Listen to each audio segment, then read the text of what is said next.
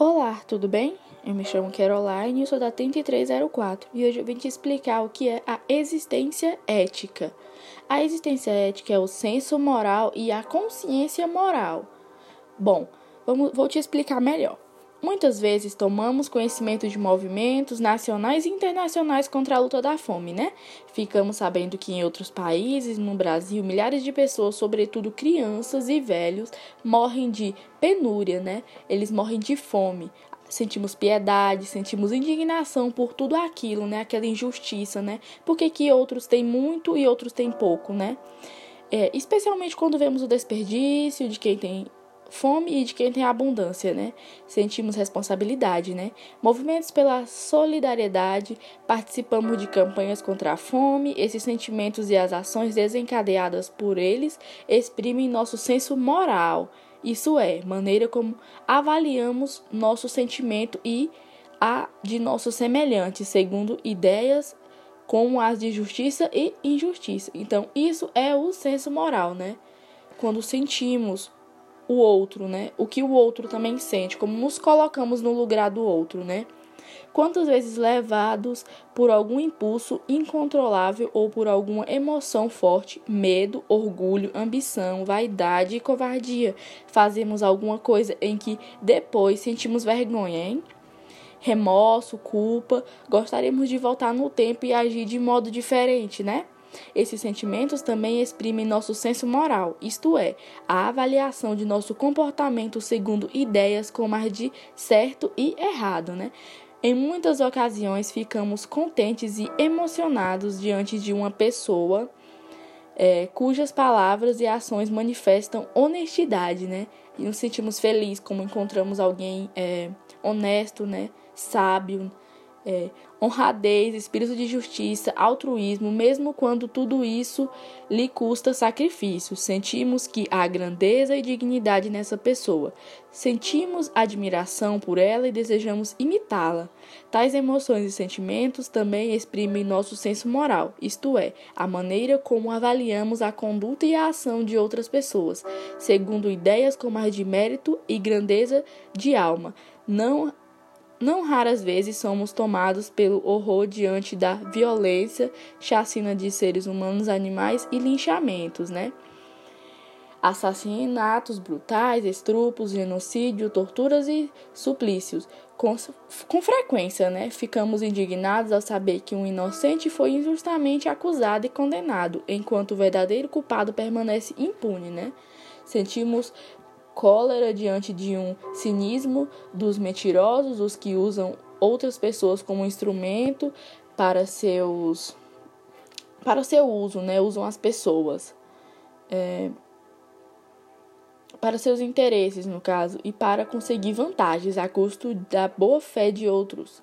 Todos esses sentimentos também manifestam o nosso senso moral ou a maneira como avaliamos as condutas alheias segundo ideias como a de, as de justo e injusto, certo e errado novamente, né?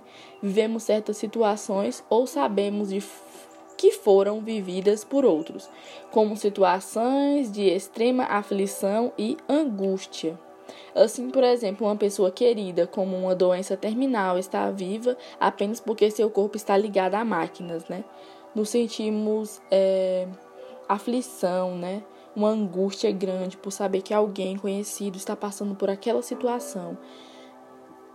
É, suas dores são intoleráveis, inconscientemente gemem no sofrimento. Não seria melhor que descansasse em paz? Não seria previsível deixá-la morrer? Podemos desligar os aparelhos? Ou não temos o direito de fazê-lo? Quer fazer? Qual a ação correta? Qual ação devemos tomar, né? Uma jovem descobre que está grávida, sente que seu corpo e o seu espírito ainda não estão preparados para a gravidez. Será que seu parceiro, mesmo que deseje apoiá-la, é tão jovem e desesperado quanto ele, e se ambos não terão como responsabilizar-se plenamente pela gestação, pelo parto e pela criação de um filho, ambos estão desorientados. Não sabem se poderão contar com o auxílio de suas famílias, se as tiverem, né? E se for apenas estudante, terão de deixar a escola para trabalhar, a fim de pagar o parto e arcar com as despesas da criança. Sua vida e seu futuro mudarão para sempre. Se trabalha, sabe que poderão que perderá o emprego, porque vive numa sociedade na qual os patrões discriminam né, é, as mulheres grávidas, sobretudo as solteiras. Receia não contar com a ajuda e o apoio dos amigos ao mesmo tempo, porém deseja a criança. Sonha com elas, mas teme em dar-lhe uma vida de miséria e ser injusta com quem não pediu para nascer. Pode fazer um aborto? Deve fazê-lo? É, é isso, né? O que devemos fazer?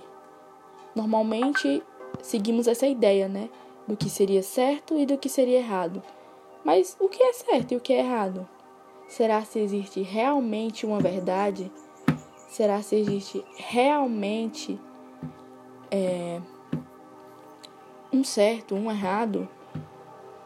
Né? Uma pessoa vê nas portas de uma escola um jovem vendendo droga e outro. Há um outro. Essa pessoa sabe que tanto o jovem traficante como o jovem consumidor estão realizando ações a quem foram levados pela atividade do crime, né? organizado, quanto com as forças policiais parecem impotentes. Devem denunciar o jovem traficante, mesmo sabendo que com isso não atingirá as poderosas forças que sustentam o tráfico, mas apenas um fraco anel de uma corrente criminosa? Ou deve seguir seu caminho, né? Ela deve denunciar ou não? Ela deve seguir o certo ou o errado? Mas o que seria o certo e o que seria errado? Situações como essas, mais dramáticas ou menos dramáticas, surgem sempre em nossa vida. Nossas dúvidas quanto à decisão a tomar não manifestam nosso senso moral. Isto é, nossos sentimentos quanto ao certo e ao errado, ao justo e ao injusto, mas põe à prova nossa consciência moral, pois exigem que, sem sermos obrigados dos outros, decidimos que fazer decidimos que justificaremos para nós sermos um para o outro as razões de nossas decisões e que sumamos todas as consequências delas, porque somos responsáveis por nossas opções. Em outras palavras, a consciência moral não se limita aos nossos sentimentos morais, mas se re refere também a avaliações de conduta que nos levam a tomar decisões por nós mesmos, agir com em conformidade com elas e responder por elas perante a outros. Né? O que fazer? Essa é uma pergunta bem. A consciência moral tem como pressuposto fundamental a ideia de liberdade do agente. O senso moral e a consciência moral dizem respeito a valores, sentimentos, intenções, decisões e ações referidos ao bem e ao mal, né? Ao desejo de felicidade e ao exercício da liberdade. Diz respeito às relações que mantemos com os outros e, portanto, nascem e existem como parte de nossa vida com outros agentes morais. O senso e a consciência moral são, por, por isso, constituídos de nossa existência intersubjetiva, isto é, de nossas relações com outros sujeitos morais, né? Bom, essa foi a minha explicação por hoje e obrigada pela atenção.